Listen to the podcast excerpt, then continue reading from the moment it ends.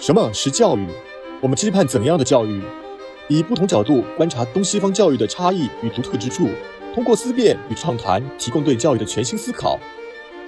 这里有有趣的话题，我肯定要说我的压力，我的头发是怎么变没的，是吧？这里有独到的分享，啊，我觉得其实教育就是言传身教。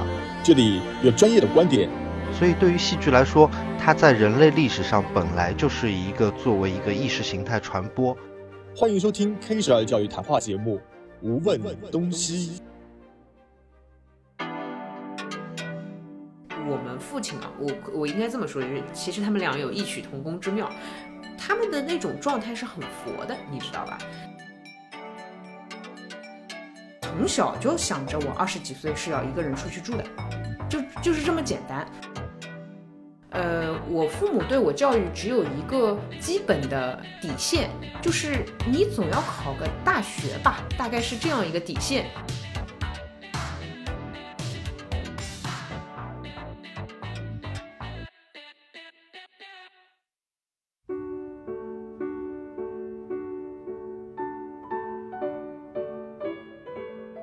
各位听众朋友们，大家好，欢迎来到本期的《无问东西 K 十二教育谈话节目》，我是 Reno。通常而言呢，这个教育范畴内，我们总是离不开几个要素啊，这个学生、家长和学校。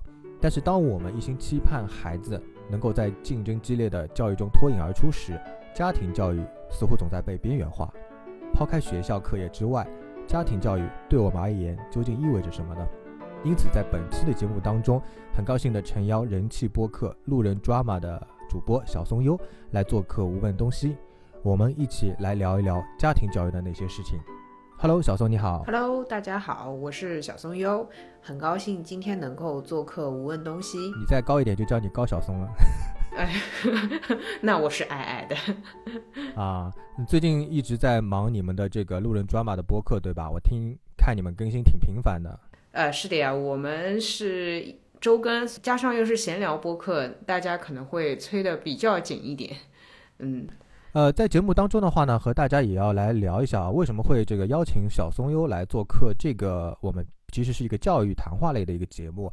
那首先第一点的话呢，我之前一直在 follow 他的这个呃播客的节目，挺有意思的。那小松优给我感觉是一个哎，这个逻辑非常的清晰，然后也非常有个人主见和想法的这样的一。呃，孩子，小朋友，小小女孩，对吧？啊，叫你小女孩，因为其实我们两个人的话相差了有这个近十年啊，所以说他非常的这个年轻，对吧？然后另外一点的话呢，其实我们在这个机缘巧合的情况下，因为大家都会有一些播客群嘛，那加了之后就会聊到说，哎，都会吐槽就是彼此的这个爸爸，我可以这样说吧？啊，可以可以，对，就是吐槽吧。对，就吐槽一下。然后得知他最近好像也有搬出来自己住，那么这个稍后的话呢，我们来去跟他深入的去探讨一下家庭教育的这样一个话题啊。种种机缘巧合之下，哎，这个能够和路人 drama 的主播我们碰到一起。那么在这个节目开始之前的话呢，最近其实有一些这个热点话题很有意思啊。那我也想来听听看这个呃小松优的一些看法。比如说这个小宋，你最近有看到过，比如说上海的两个爸爸约打架啦，还有包括有一个爸爸退群啊，退出家庭群。嗯嗯。那么在久远之前的话，会有一个叫这个英爸和一个裸跑弟。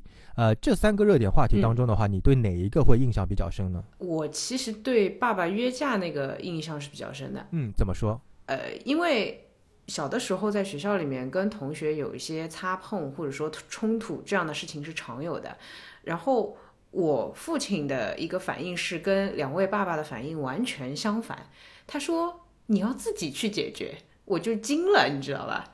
我心里想说：“我这个怎么解决？”因为相当于另外一个跟我发生冲突的是个小男孩，他就是踢我桌子、踢我凳子，我武力上也跟不上。然后其实这种事情你告老师也是没有用的。然后我爸爸的一个反应就是：“哦。”但是你以后在社会上就是单打独斗的，你要自己解决，你不可能总是想着我来帮你弄。所以我看到两位爸爸约架，尽管有点荒谬，因为我看到那个新闻里面是说小孩子都已经和解了，但是我怪羡慕的，你知道吧？嗯、因为我爸爸是不会帮我约架的，他会让我自己去打。不过话说回来啊，就是他们这个约架，我不知道说新闻说小孩子和解是不是真的就和解了，因为毕竟嗯，从新闻上来看，一个爸爸的话是这个被这个呃自行车锁已经是砸破头了，然后另一个爸爸呢嗯被抓起来了。那如果是你当初的话，会不会觉得说爸爸应该替你出头，或者说你觉得爸爸用怎样的一个方式来去帮你解决这个问题会比较好呢？比如说你被男生这个踢桌子啦等等之类的。我觉得到约架这个程度肯定过激了，不至于要到这样的地步。但是如果说，因因为小朋友，如果你你不去制止他，或者说没有再强的力量去干预的话，有些孩子会呃。怎么说？我觉得可以，可能会成长，对，可可嗯能会变到一个呃校园暴力的地步，就是有这个可能性的有。道理。那呃，我很有可能成为那个被欺凌的对象啊。当当然，现在看我这个样子也不太像啊，但是这这也是有可能性的。OK，所以我可能会希望我父亲可以到学校里面出面一下，哪怕是这样，会对其他同学有一个震慑的作用，也就是我仍然是有人在监护着我的。大家都是被监护人，大家都好好的做一个乖孩子，就这么简单而已。可能或者跟班主任聊聊天，是的，是的。其实听下来，就是你的爸爸的话选择了就是呃无视，或者说呃漠视，或者说呢他提倡是让你自己去搞定，对吧？呃，对他倒没有无视，因为他跟嗯我有过沟通，或者说给我支招，但是这哦个招数没有用啊。我要你，我要的就是你去跟我班主任聊一聊，就是这样子。但我嗯承，我现在想想，我或者说我去回忆这件事情，我觉得可能有点麻烦吧。我我是这么理解的，确实。那其实，呃，如果站在一个家长的角度来看啊，那呃，如果家长去出面帮你谈了沟通这个事情，那下次再出现其他的这个事情的话，怎么办呢？你再去爸爸帮你出面，或者说家长出面，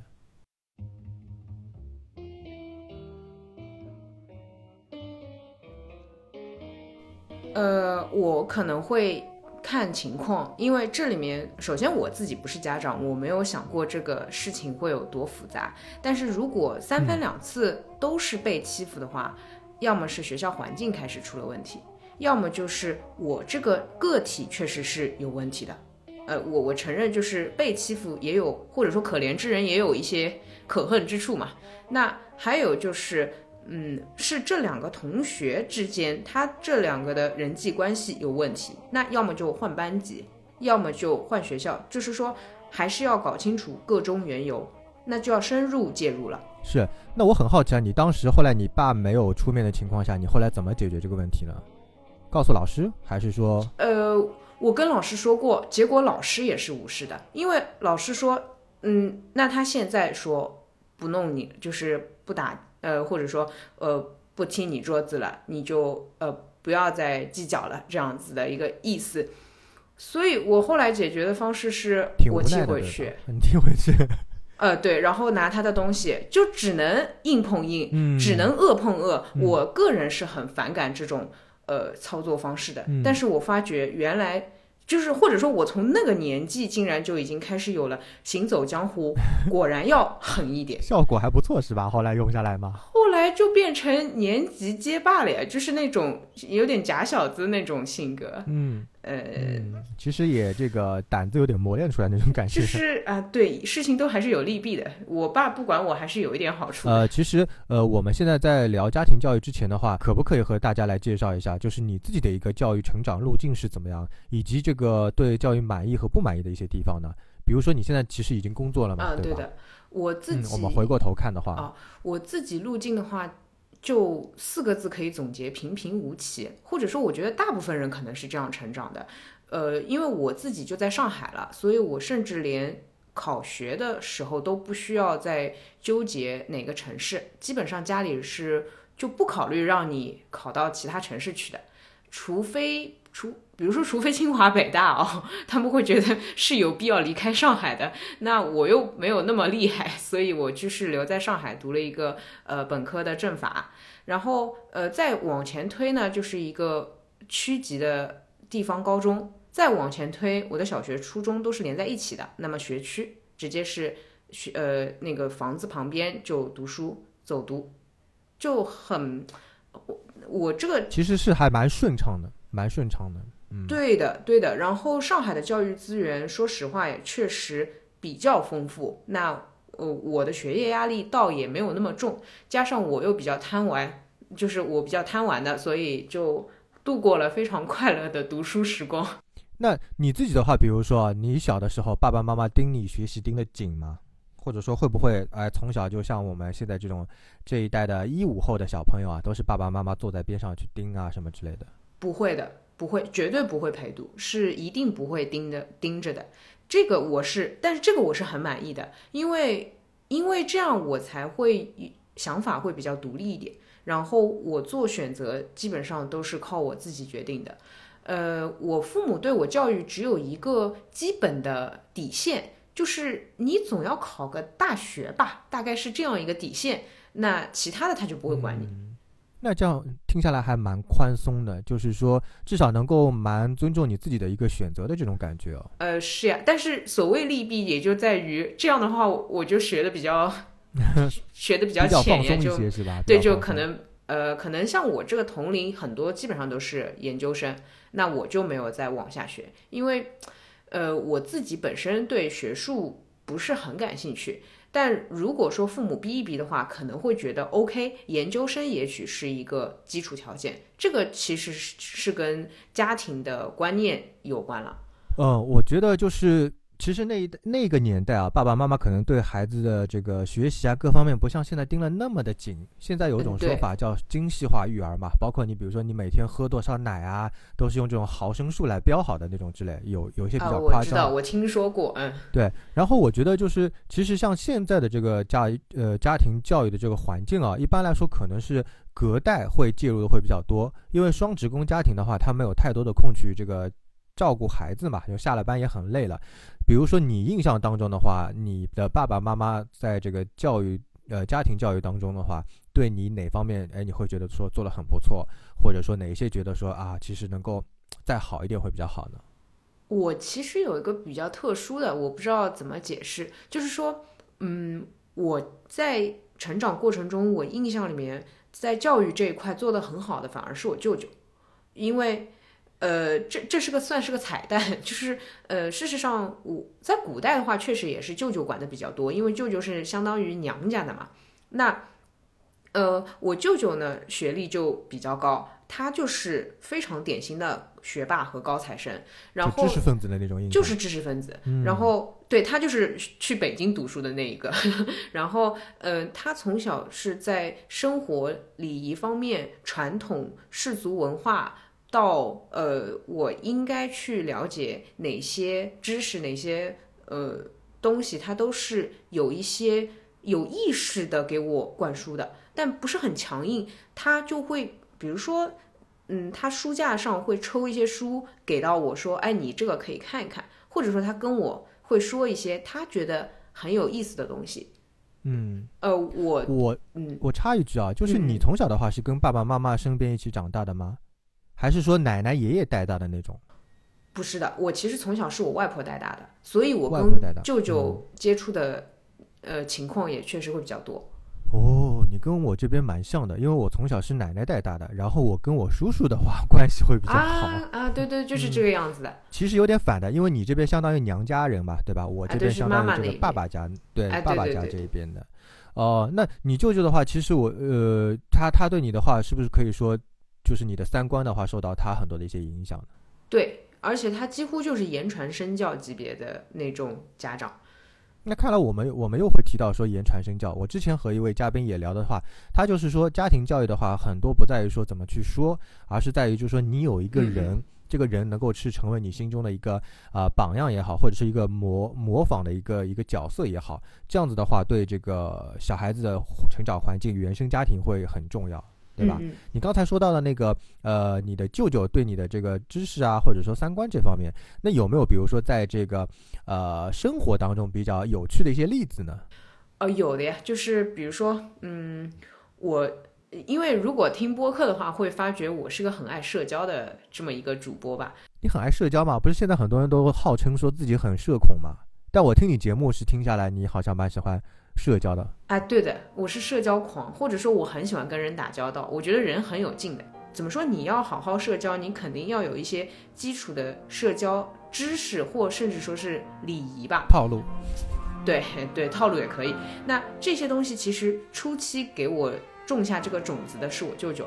小的时候，舅舅他们同学或者说同事聚会，然后呢，我是他就很宠的一个侄女嘛。那我那时候又是读小学，就是还是小朋友，说那就带过来一起吃饭吧。就是大人反正也也会带孩子，然后带过去，包括呃，我应该坐在哪里？因为你其实一个饭局有些是上座。你是一个小孩不能做的，然后你碰杯的时候，你杯子要整，呃，你杯子要怎么拿，你筷子要怎么拿，你碗要怎么叠之类的，就是在这这种细小的事情，就是我跟着我舅舅一步步学的。嗯，然后我导致长大之后，呃，长大之后跟别人就是觥筹觥筹交交错这样的事情的时候，我就会发觉，呃。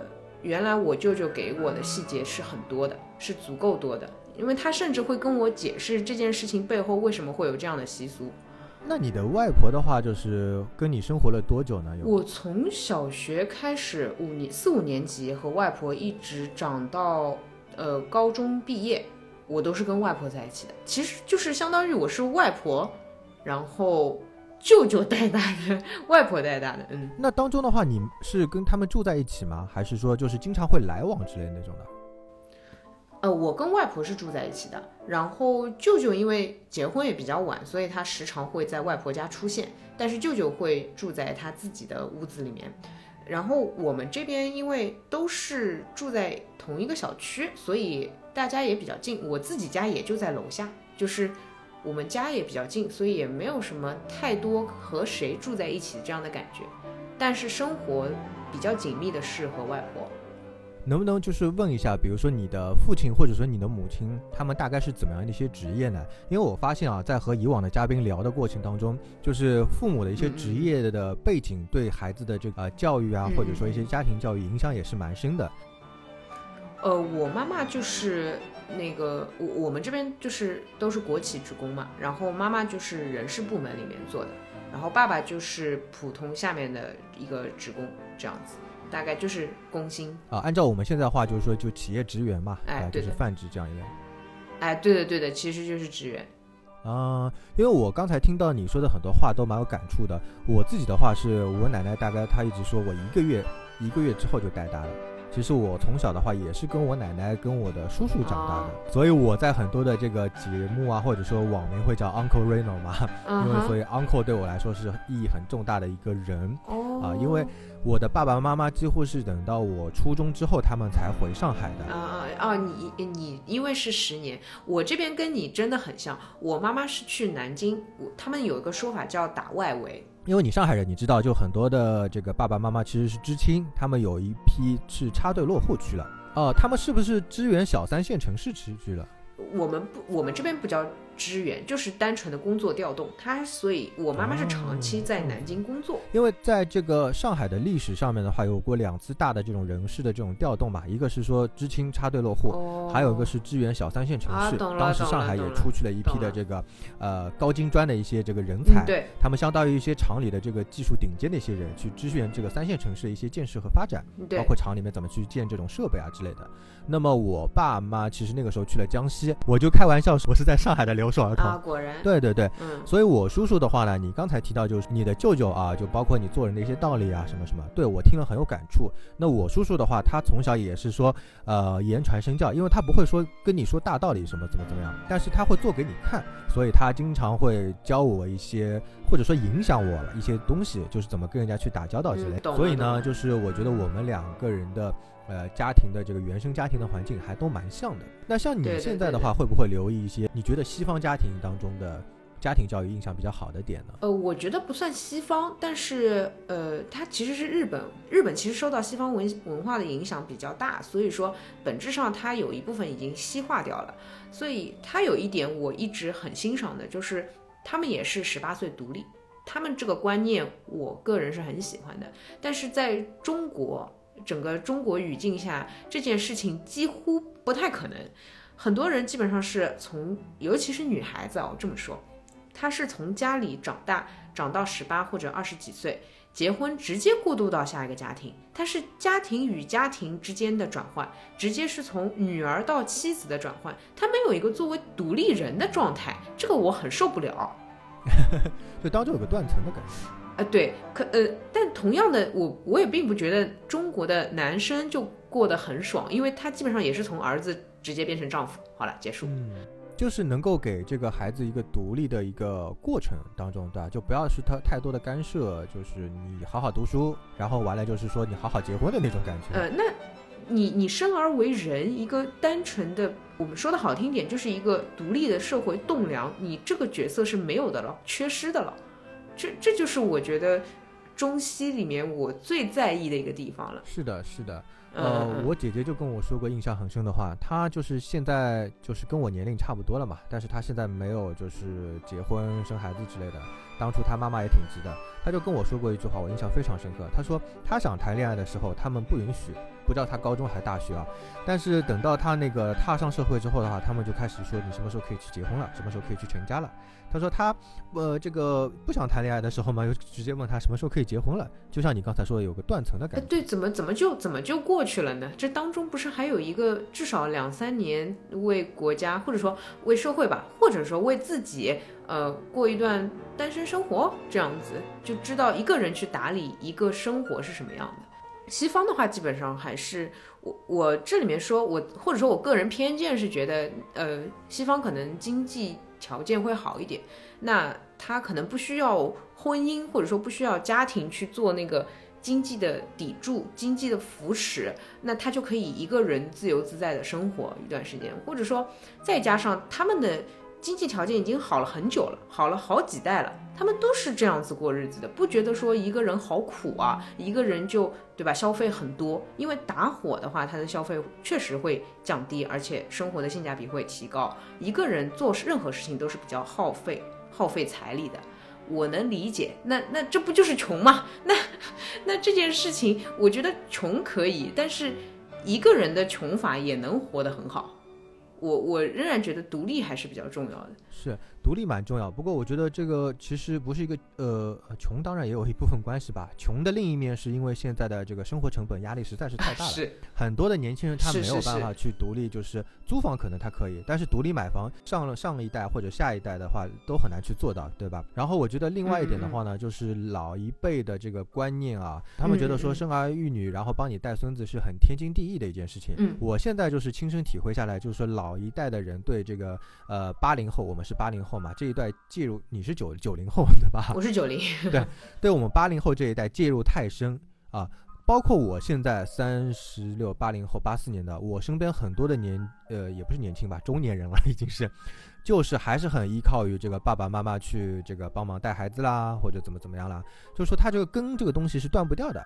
那一旦父母介入很深之后的话，这个爸爸妈妈对孙子一辈的这个主导权就会被弱化，会稀释掉。嗯就像你说的，可能是说，呃，不管是你爸爸妈妈去出于什么原因去去南京或者怎么样，嗯嗯但总而言之，你看你是你外婆带大的，对吧？你是你舅舅带大的，那么爸爸妈妈为什么没有在当初很深的去介入你，就是从小去带大你，对吧？可能有你外婆的一些因素，可能有他们工作上的一些因素，对。呃，我这边、嗯、然后这个观念会一代一代的传下去。如果说不是在某一代去把它终结掉，你比如说像欧美或者说日本、甚至台湾，他们不存在，我们就说日本好了，他们不存在就是说爸爸妈妈去帮你带孩子这件事情，大部分都是独自去带的。对的，那其次的话呢，他们的社会福利和这个育婴的环境也会比较好。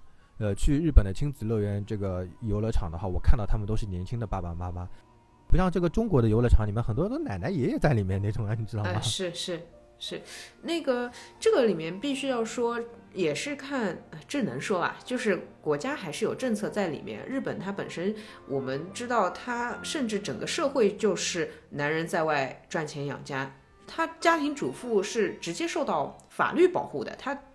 受他的那个权益很多，所以呃，如果是这样，那我不工作，我带孩子我也 OK 呀、问题是，中国这个语境我慌的呀，我我要是辞了个职，我生个孩子，到时候对吧？不小心要离个婚了，我是一无所有啊，甚至连孩子都保不下来，这我我怎么受得了呢？其实说白了还是这个问题。那反倒我上一代，就是我身为孩子，我父母的话，其实就是无能为力。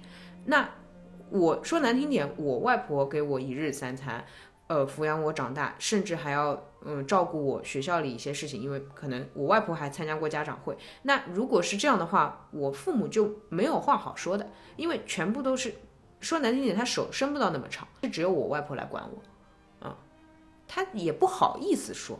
其实他可能有想法，但他不好意思说。他怎么说呢？仿佛远程指挥我外婆一样的，这不可能的。就是最近的话，好像是听说你这嗯个搬出去独立住了。啊、对的，对的，有什么原因你自己要决定要独立出去了？因为毕竟你还是比较一个这个上海的一个女生，对吧？你自己要搬出去租房住，这个决心还是蛮大的。呃，对，这个很妙啊，你就是这件事情真的很妙。它对于我们称之为本地人来说，就是一件好像很大的事情。但其实我们有很多，比如说是周边城市来到上海工作的女孩子，都是这样子过日子的。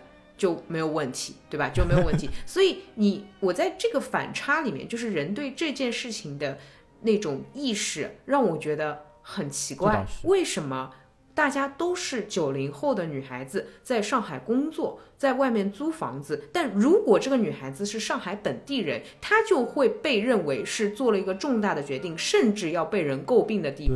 我就觉得，why？就是呃，这就是所谓的那我没有诟病你的意思啊，但是你说的这个 这个情况确实有。有这个情况，有的有的会说会说你这个人胡闹，就是我确实也收到过这样的评价，说胡闹，或者说呃没有必要，或者至少是说没有必要。或者以为你发生了什么什么事情。对，因为呃，尽管我在家里就是自己本家也有一个独立的房间，但是你打开房门，你父母就会看到你。你进厨房，你妈妈多少会问你一句：“哎，你做什么？”这就是一个干涉。他虽然是关心，但他干涉。我我现在租房子，我走出去是室友，然后我到厨房里面，我无论做什么，我室友都不会来问我，因为。呃，就是说难听点，就是陌生人嘛，他他干嘛管你呢？这种感觉是完全不一样的。前者就是一直在被照应着、被关照着，后者就是，哦，你可以做任何事情，但是厨房要是弄得不干净了、弄坏了什么东西，你要负责哟。那我很好奇啊，就是你是什么样的一个原因，就是决定搬出去住啊？你刚才其实说到你想要去独立这样的一个生活，对吧？也是一种方式。呃，两呃，应该说是一个是原因，一个是导火索。原因的话很简单，就是我从小就想着我二十几岁是要一个人出去住的，就就是这么简单，买不起房一，个人住五年，哎，对，一个人，哎，对对高木直子这里安利一下，对的对的，就是我我就是从小就想着要做这件事，就跟有些人从小想着要环游世界这个感觉是差不多的，他就觉得这才是他的生活，正道。嗯呃，对的，我觉得这样才对了，你知道吧？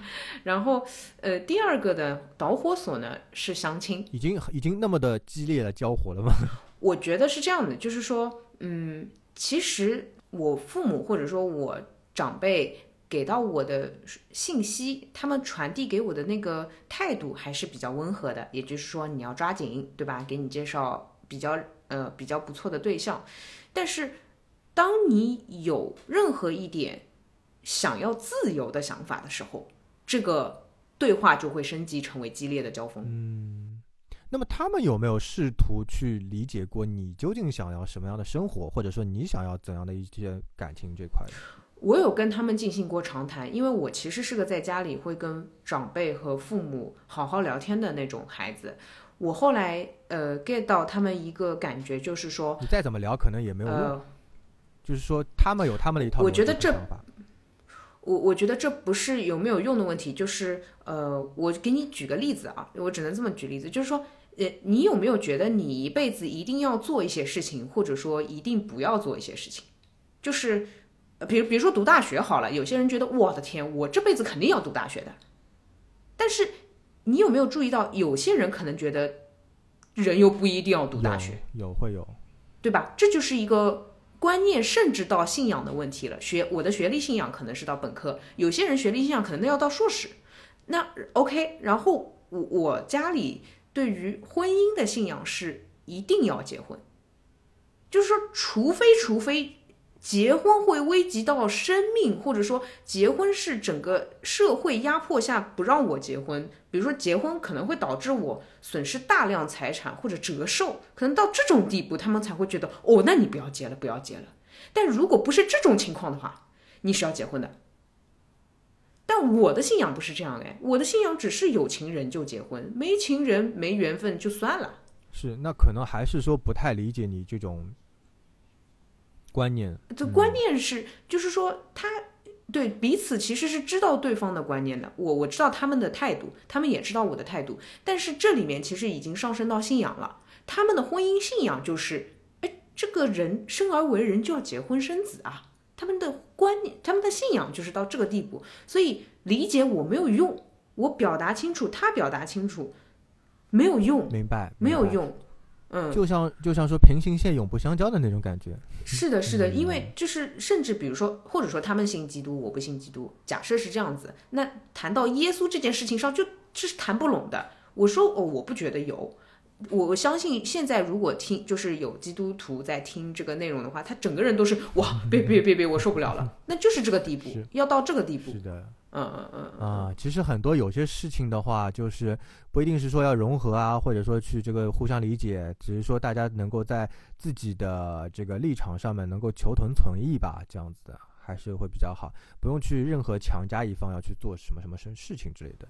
是的，因为其实对下来发觉是信仰问题了，就是整个人生观吧。嗯嗯，那你爸爸在你成长的这个过程当中哦，就是有没有什么事情会让你觉得？呃，还蛮暖的，或者说，啊，觉得让你蛮感动的这个事情。要命啊！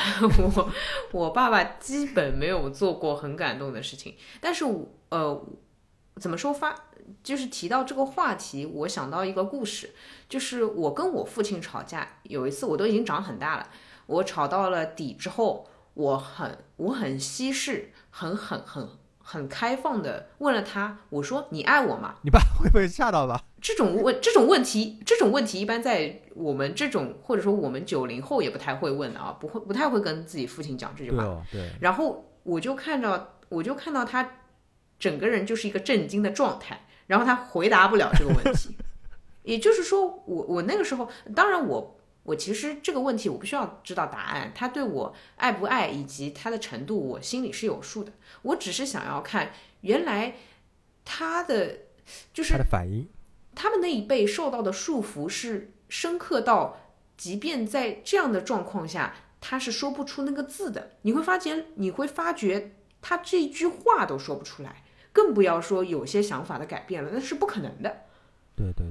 是的，嗯，这个很有些东西就很根深蒂固的这种感觉。对，那种所谓的传统是，他没有办法说爱的，他其实只要说爱都可以，但是无法，他这个字可能他没说过。我就我就在节目当中的话也分享一下，你就随便听一下。我父亲就是跟你父亲就情况蛮像的，观念嘛蛮根深蒂固的。然后呢，他是觉得说啊要攒钱，然后因为我儿子嘛，对吧？攒钱留一笔钱，然后就。然后你自己就自己去生活吧。那么他以前口头禅就养到你十八岁滚蛋那种，就话是撂得很狠的，对吧？但是我还是因为经济不能很早的独立的情况下，他其实对我以前的这个管教的话，就还还蛮蛮一阵一阵的，就想起来嘛管管，嗯，没想起来的话呢也就不管。呃，大部分时间是一个散养的状态。还有的话就是像你一样的，就是说碰到。被别人欺负了之后，他会说让我想一下我有什么问题。哦，他是直接让你想你有什么问题。对，要死了，我就愣在那边。我想，我靠，我被人欺负了，我还要想我有什么问题？我天，就很绝望，你知道吗？就是说，作为家庭的这个呃环境啊或者教育来说的话。感觉不到爸爸妈妈对自己的一个帮助啊。嗯，理解理解。呃，不过你刚刚说到你父亲的这样一个态度，我想到的一个事情就是说，呃，其实还是看这个孩子本身。也就是说，我长到大了之后，我学了一些其他的观念或者说是信仰之后，我才理解，其实我们父亲啊，我我应该这么说，就是其实他们俩有异曲同工之妙。他们的那种状态是很佛的，你知道吧？你还别说，你还别说，其实，其实任碰到任何问题你不开心了，还真的是你的问题。别人打了你，你还记得住这个打，你总是去回忆这个疼痛，是你自己心里过不去。所以，当你真的够佛，我说的是认真的那个佛，那个就是悟悟的状态、活透的状态，你是不会在意的，或者说你当下会反应掉它。你打我，我打你；你吼我，我吼你。对不起啊，我就是当下反应，我没控制住，然后这件事情过去了，结束。所以 就是说，可惜的是，我们父母并不是有意识的以佛的这佛的这样一个方式在教育我们，但是怎么说呢，就是有点呃叫弄巧成拙。最后我开始了解一些佛的这种内观的方式时候，发觉。其实这个是这个路径也没有错，是是，而且我觉得就是因为他这种性格，就是我我说我父亲的，或者说我们父亲这种特质啊，其实会反而让这个我们就会变得特别的独立。我不知道你有没有这种感觉？会有会有，就是说啊，嗯可能有些家长还说，哎呀，那个你现在钱够不够花啦，或者说你现在怎么怎么样之类，来帮你一下之类的话。对如果真的是把你很斩断的，就一点没有帮助之外的话，你就只能在这个环境下很独立啊。举个例子来说的话，就是受到这种性格的影响，我能够两只手没空拿东西，我就会用嘴去咬东西。啊对对对我如果开不了门的话，我会用脚去开门。也就是说，我情愿自自己去解决，我不会去叫别人来帮我。就会变得可能是另一种极端吧，就是特别的很多事情有很自自我的一些主见，就会主观能动性也会比较强吧，那也算是种好事。呃，会比较明确，对对，会比较这样子的话呢，你以后比如说就是呃，不管是成家或者不成家，或者说你独自去生活的话，很多事情你能够很嗯好的有一个自真的是自己的一个想法。啊，不像现在有一些人，他可能，呃，我们说巨婴嘛，对吧？他长到三十几岁、四十几岁，嗯嗯他可能还是没有自己的主见，他一辈子活在说啊，我爸这样子是说，我爸觉得，或者说怎么怎么样之类的。嗯是。哦，我我要分享一个故事，就是也是你提到巨婴让我想到的，就呃，我是我是这样子的，就是我和我爸之间的故事。如果非要说温馨的话，这个是打引号的啊，这个温馨是打引号的。现在想想是比较温馨的，呃，就是小的时候不是大家都会跟家长比赛跑步嘛，就说哎我要跟你比跑步这样子，然后我就跟我爸比跑步这件事情就你看你想象那个画面还是不错的啊，一大一小两个背影 对吧？要比赛跑步了，精彩的不得了。然后我说开始，然后我爸就跑出去了，跑出去，你要知道他一步我我五步。然后他跑到终点了，然后他站在那边，就是也没有嘲笑了，只是很镇定的看着我。他说还要再比一次吗？我惊了。我我现在有的时候回想，我爸是不是真的很佛，你知道吧？就是这这叫什么道理？但是这个很有道理，因为是我提出要跑步的，而且他后来其实是直接跟我说的，没有规定说大人一定要让小孩儿啊。对对对，这个其实蛮有道理的，蛮有道理的。对吧？蛮有道理。但是我们家里人就是对我爸这个反应，简直就是，尤其是我外婆是属于宠溺派的，她就觉得哇，你就不能让让小孩吗？对对对对对对。啊，我当时是很沮丧，但是我是从那么小就开始知道，我爸都不会让我，更不要说社会上的别人，谁会让你？除非共同利益。当时你记得是几岁吗？哇，我我好像小学吧，小学一还是小学都没上，那个时候，啊、六七岁左右，五六五六岁对，才会想要跑步嘛。嗯，是的，是比。跑步。OK，我我在那个时候就开始已经被植入了，没有谁会让你，连你亲爸都不会让你这样一个观念。所以我到我到现在就是我我们可以理解为混社会了。这个状态里面，我更想要的是去求共同利益，大家 win win。这个状态是我觉得最好了。但你要说你让我，我就不去考虑这个可能性，或者说，即便是有人让我，他肯定是看我顺眼，那我相当于也是给到他利益的，因为我让他愉悦了，他看到我觉得高兴，他让我就这么简单，那也是一种互呃就是共赢。哎，你别说，我通过你这个故事啊，因为我现在有机会可以跟我 我儿子去跑步了。比赛跑步了，他现在差不多也就五五岁左右嘛，对吧？然后跟你说的情况有一丢丢像。那当然的话，我每次都嗯会让让他，但是让他之后，你知道吧？他就自我感觉好的不得了，你知道吧？他觉得自己牛逼上天了，你知道吧？我就看着他那个样子，我觉得很蠢，很搞笑，就蠢萌蠢萌的。我我当时差点哭出来，嗯，我当时是差点哭出来，但是在哭出来小朋友会的，但是小朋友会对，但是这在哭出来之前，我爸对我的教育是，呃，什么事情都哭，你我爸讲话狠狠的，他说你是在你求我同情你，还是让我安慰你呢？我不会啊，他会直接这么讲的。所以在我们家可以哭，但是这个哭会被鄙视的，你知道吧？嗯，我觉得你爸是在养一个女女强人的那种感觉，我真的，我真的惊了。就感觉像那个叫什么《复仇者联盟》那个黑寡妇，她以前那个成长的这个经历啊，就小时候是那种杀手，然后被一个父亲冷酷的养起来，像那个《新世纪福音战士》里面那个，也有也有有有好多，我怀疑我爸大概是在 cos 这些就是父亲角色，真吓人。但我觉得，如果说回过头来，哪怕你再过个五年、十年啊，说不定也能够从当中看出比较好的一面。对的，对的，对的。虽然虽然我我以前被我爸也虐得不行的不行，但是嗯，怎么说呢？每一条路径的话，它最终都会有一个。独特的一个方向吧，这个方向没法去说好或者说坏，对的，对吧？如果说他真的给我一大笔钱，天天让我很很吃好喝好的话，啊，可能也不会就变得很独立。嗯，所以我觉得，嗯，还是要正反来看吧，很多事情尽量往积极的一面这边去看。对的。哎，那问一下，如果你这个自己，嗯，不知道这个话题能不能现在来问你啊？你自己有孩子的话，你会期望怎样的一个家庭教育呢？是你爸这种，哎，比较说跑步不让，还是说，哎呦，这个让让他那种？其实，呃，我觉得这个问题不算早，然后我也确实有假设过，包括我舅舅生了小孩之后，我有跟相当于我的表妹，她是她对她是我的表妹，我有跟我的表妹怎么说有过有过一些互动，我发觉这件事情其实轮不到我来想，我实际在应对小孩子的时候就已经是我爸爸那个样子啊，真的啊，就。哎，对，只不过比我爸爸呢再多一些废话，然后多讲一点道理。但是我实际的操作是很把小孩当成跟我同龄这样去沟通的，会温和一点吗？呃，语气上会温和，但是传输的内容并没有太客气，就那个调性还是跟你爸那个调调是一样的，你知道吧？所以其实。小孩其实跟父母就是一样传承下来的。我印象里是我要去辅导我表妹做功课，然后我表妹就是不太听话，她就是不想小孩嘛，就是不想。做作业之类的，然后我就跟他说：“我说我可以等你，但是我在等你的时候，我可以看书或者说做我自己的事情。你如果不做作业的话，你现在只能浪费时间，我觉得很可惜。”我是这样跟小孩讲话的，我不会呃哄骗他，或者说去教训他，就单纯的就像我爸跟我讲话说：“我不会让你是差不多的感觉。”其实还是蛮平等的那种感觉。对，包括其实。现在回想起来，你爸会不会过早的把你当成一个成年人的来看待，或者说去教育之类的？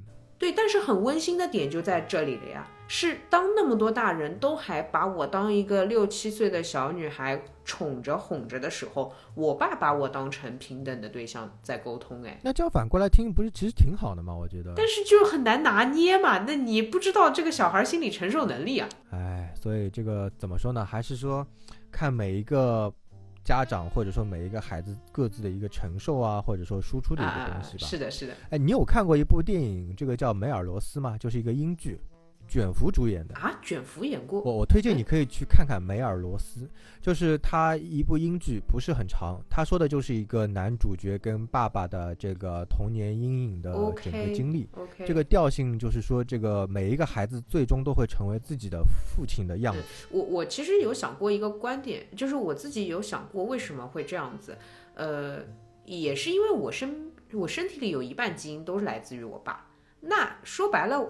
我一方面像他，一方面也承受得住，所以他这样弄我，我其实是会觉得正常的。他这样，他这样，他这样教育我，我其实觉得，其实是觉得 OK。虽然有点无语，或者说当时有点震惊，但。你说我爸要是整天，哎呦囡囡啊，哪能哪能之类之类的，哎呦呃什么小裙子买买，什么小宝贝叫叫，裙子穿穿啦。我我觉得我大概我大概现在就是也也不能做我真正适合我的事情。现在的你对不能活得很舒服，我会我也许会活得很养尊处优，但那个不叫适合我，那个是另外一种人生。你可能会成为一个弄堂公主。你听听，哎呦，听听说过这个说法，就在那个弄堂里面，但是很公主心的那种的。呃，就是但你刚刚说这个词的时候，我已经有这个形象了。呃，我我大可不必。是，好的，谢谢谢谢小松优来做客我们这一期的无问东西。好，那这个我们今天的节目就聊到这里啦，啊，也再次感谢各位听众朋友们的这个收听。好，再次谢谢小松优，感谢再见拜拜拜拜。